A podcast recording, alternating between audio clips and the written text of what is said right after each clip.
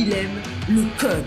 Il faut que la communication soit codée, mais de façon claire et transparente. La rigidité, c'est pas pour nous. Mon nom est Francis parent et vous écoutez le Sandro Show. Mais le plus important, c'est qu'il est bélier. Aujourd'hui, je me sens quand même l'obligation de faire un petit disclaimer. Désolé pour le mot anglais, mais j'aimerais dire, rappeler que le Sandro Show, c'est un archive, c'est mon podcast que je vais écouter quand je suis plus vieux, que je veux mettre des trucs de mémoire, que je veux me souvenir de certaines choses. Et je vais utiliser des termes qui ne sont plus socialement acceptables aujourd'hui. Mon but, ce n'est pas de blesser les gens ou de propager ces termes-là, mais bien de documenter comment ça m'a été raconté à une certaine époque.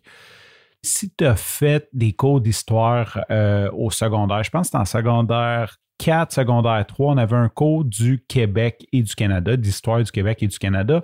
Et là-dedans, il nous raconte que Christophe Colomb est parti d'Europe, il s'en allait en Inde pour aller chercher des épices, il cherchait la route des épices et est arrivé en Amérique, croyant être rendu en Inde, ce qui est pas mal farfelu comme histoire parce qu'il y avait beaucoup d'autres pays d'Europe qui se rendaient en Amérique.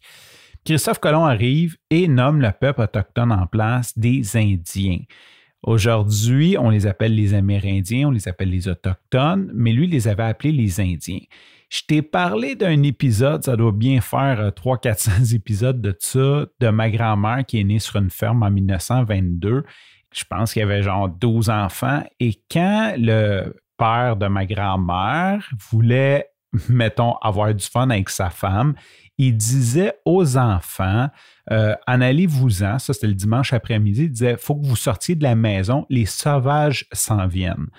Donc, dans la culture populaire québécoise, il n'y a pas si longtemps que ça, il y a à peine une centaine d'années, des Amérindiens, c'était des sauvages. Et je pense que c'est peut-être encore comme ça dans certaines régions du Québec, si tu parles avec des personnes plus âgées, euh, blanches, qui vont peut-être encore faire référence au peuple autochtone en tant que des sauvages.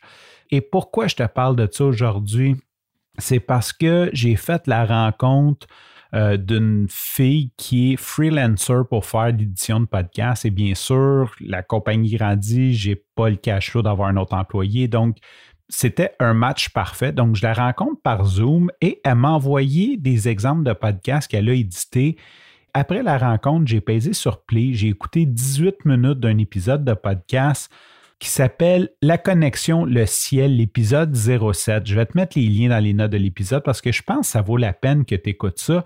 Et dans cet épisode-là, il parle avec Maïté Labrec Sanaga, qui, elle, est chroniqueur dans le journal Métro. Elle est vraiment impliquée auprès de la communauté CRI de euh, et elle fait aussi partie du conseil CRI de la santé des services sociaux de la baie James. Donc, c'est vraiment une fille super articulée. Euh, c'est une Amérindienne qui a à cœur de passer son message. Et dans cet épisode de podcast-là, où que je suis rendu, en gros, il parle un peu de comment les réseaux sociaux permettent au peuple amérindien de se parler entre eux autres. Mais ce que ça démontre aussi, c'est euh, tout le côté, comment que le gouvernement a orchestré d'une main pour empêcher la communication entre les différents villages, entre les différentes nations, pour un petit peu cacher l'information et que les réseaux sociaux sont en train de justement leur permettre de s'allier et d'avoir de la visibilité. Et là, je ne sais pas si tu te souviens, mais juste avant le COVID, ce qui était la grosse nouvelle, c'est que les Amérindiens bloquaient les trains parce qu'il y avait certaines recommandations. Et là, excusez-moi de ne pas savoir c'est quoi exactement les recommandations, mais je crois que ça avait rapport avec toucher à des terres ancestrales et plusieurs, euh, et là j'ai vraiment honte, caucasiens, québécois, de souche, ou je ne sais pas comment nous nommer, rejetaient du revers de la main leurs revendications. Et je me souviens, bon, je ne veux pas prendre position, mais à l'époque, j'étais comme, attends, attends un peu, là, je, pense qu'ils disent quelque chose d'intelligent sans trop connaître le sujet. Euh, j'étais pas prêt à dire que c'était des bébés gâtés, comme certains vont dire, puis qui font juste chialer pour avoir de l'argent. Tu sais, j'étais comme, je pense que c'est plus creux que ça. Puis l'entrevue de podcast que j'ai écouté tantôt, les 18 premières minutes en tout cas, m'a confirmé quelque chose ou m'a fait réfléchir sur quelque chose. Ces communautés-là vivent dans des endroits du Québec, du Canada, qui sont très, très, très isolés. Il n'y a personne pour regarder ce qui se passe là. Et on devrait tellement les voir comme une richesse au lieu de, comme de, chialer. Premièrement, c'est terrible tout ce qu'on a fait subir à ce peuple-là. Là, si tu documentes un peu, il y a de quoi avoir honte d'être blanc, surtout d'être blanc catholique. C'est comme assez terrible ce que la religion catholique ont fait. Quand tu parles d'enlever des enfants à leurs parents pour les envoyer dans des familles blanches, c'est dégueulasse. Et anyway, je vais arrêter mes commentaires parce que c'est pas ça le point. Ce que j'ai réalisé, c'est que ces peuples-là font avancer pour beaucoup tout ce qui est le dossier écologie, mais là, pas l'écologie à Montréal de ramasser des bacs verts puis des bacs bruns, là, puis pitcher ça d'un camion, puis comme des faire disparaître.